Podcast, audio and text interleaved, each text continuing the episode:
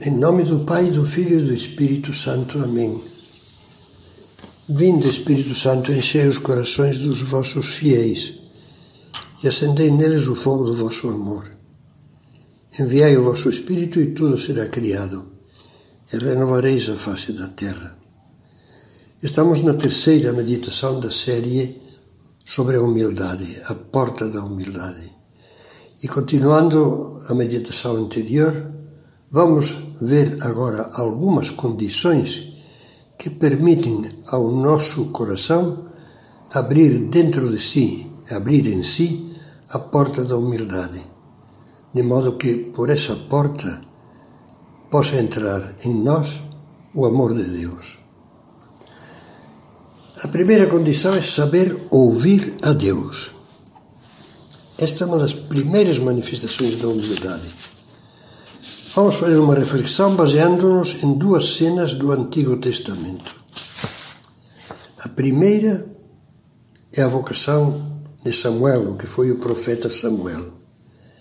Samuel era um adolescente que, como diz a Bíblia, servia ao Senhor sob as ordens de Eli, o sumo sacerdote. A mãe dele, Ana, desolada por não conseguir ter filhos, tinha ido orar com lágrimas no santuário de Silo. Na época ainda não tinha sido conquistada Jerusalém, nem edificado o templo, nada disso. E ela, Ana, em agradecimento, ofereceu seu filho ao Senhor a fim de que só ao Senhor ele sirva durante toda a sua vida. Certo dia, Samuel, que dormia, dormia perto de Eli nas dependências do santuário, Ouviu uma voz que o chamava: Samuel, Samuel. Aqui estou, respondeu, diz a Bíblia, e correu para junto de Eli. Tu me chamaste, aqui estou. Ele respondeu: Eu não te chamei, volta a dormir. E ele foi deitar-se. Esta cena repetiu-se três vezes. Eli, o sacerdote, compreendeu que aquilo era um chamado de Deus e disse ao menino Samuel: Volta a deitar-te. E se alguém te chamar, responderás: Fala, Senhor, que o teu servo escuta.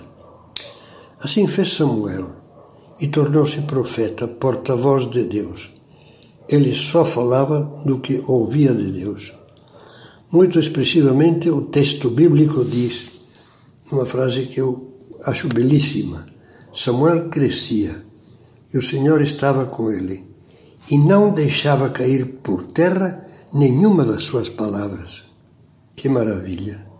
Nunca perdeu, nunca desprezou, nem atirou fora uma só palavra de Deus. Eis uma clara manifestação da humildade. Deixar a Deus a palavra sobre a nossa vida, sobre a verdade e o bem, com uma humildade cheia de confiança. Mas você talvez diga: Eu não ouço Deus, Deus não me fala. Será? Pode não lhe falar com palavras, não lhe falar com palavras sonoras, mas está lhe falando continuamente no fundo do coração com murmúrios que só a alma humilde é capaz de escutar.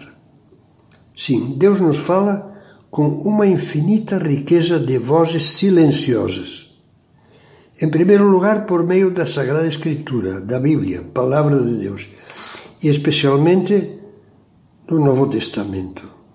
O Espírito Santo nos fala no íntimo com suaves inspirações, com santas inquietações de consciência.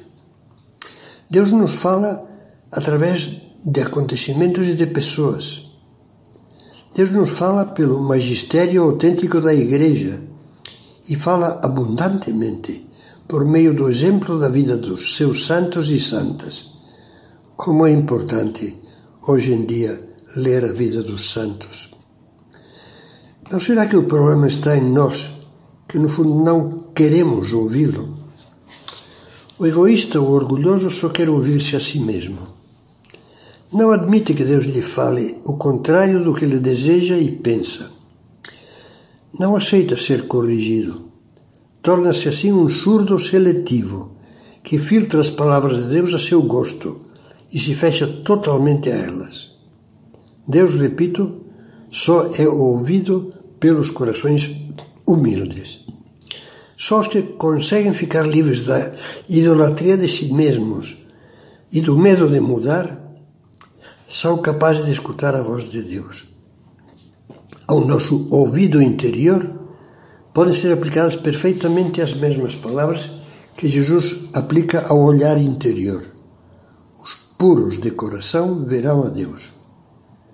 Pode dizer, os puros de coração ouvirão a Deus. Mais uma vez vou citar Santo Agostinho, que dizia: O Verbo, a palavra de Deus, sempre nos fala, mas nem sempre é ouvido. Deus fala de muitas maneiras, mas a principal fonte inesgotável de riquezas da palavra de Deus é, como acabamos de dizer, a Bíblia, a Sagrada Escritura. Por meio dela, como dizia São Jerônimo, diariamente Deus fala aos crentes. Toda a leitura da Bíblia, especialmente do Novo Testamento, deve ser uma leitura orante. Deus fala nela. Todas as palavras da Escritura Santa são voz de Deus, que se dirige ao coração de cada um de nós como se fosse uma carta pessoal, uma mensagem íntima que Ele nos envia.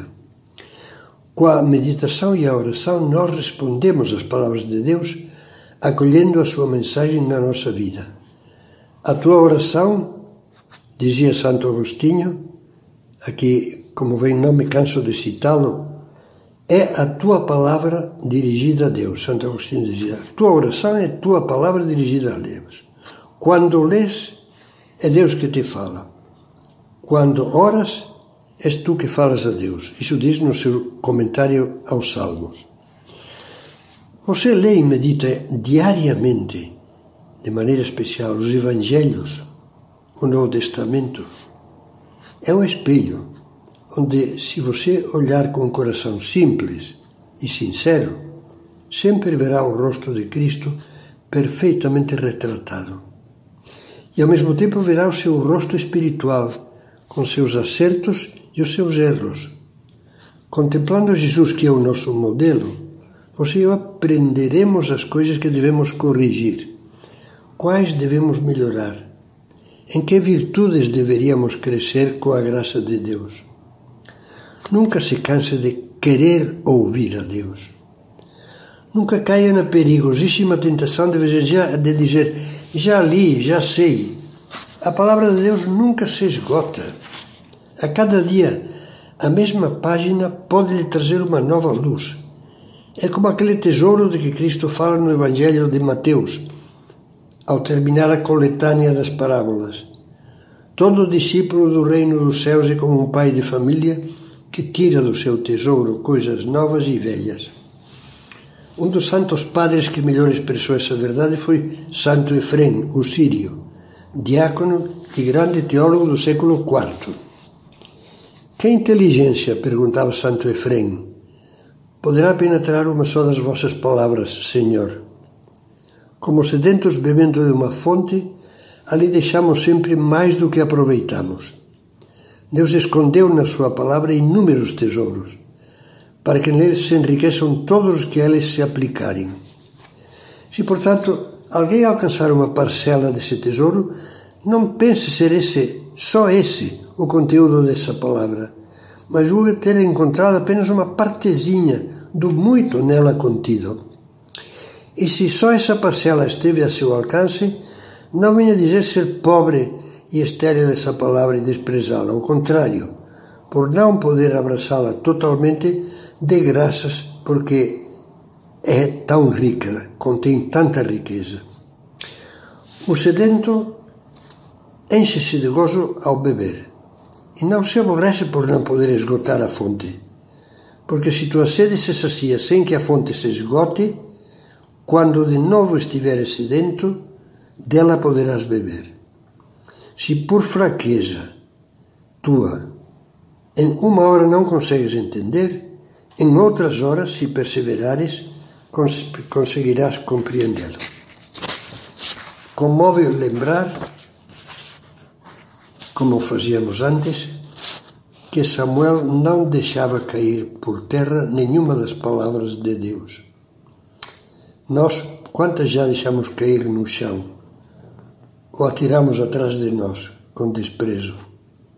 Assim não é de estranhar que com tanta frequência nos sintamos errantes, vagando pelo corredor dos dias sem um sentido para a vida.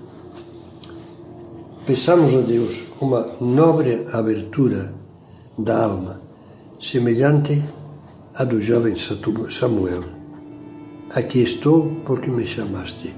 Fala, Senhor, que o teu servo escuta. Vamos continuar esse tema de ouvir a Deus na próxima meditação.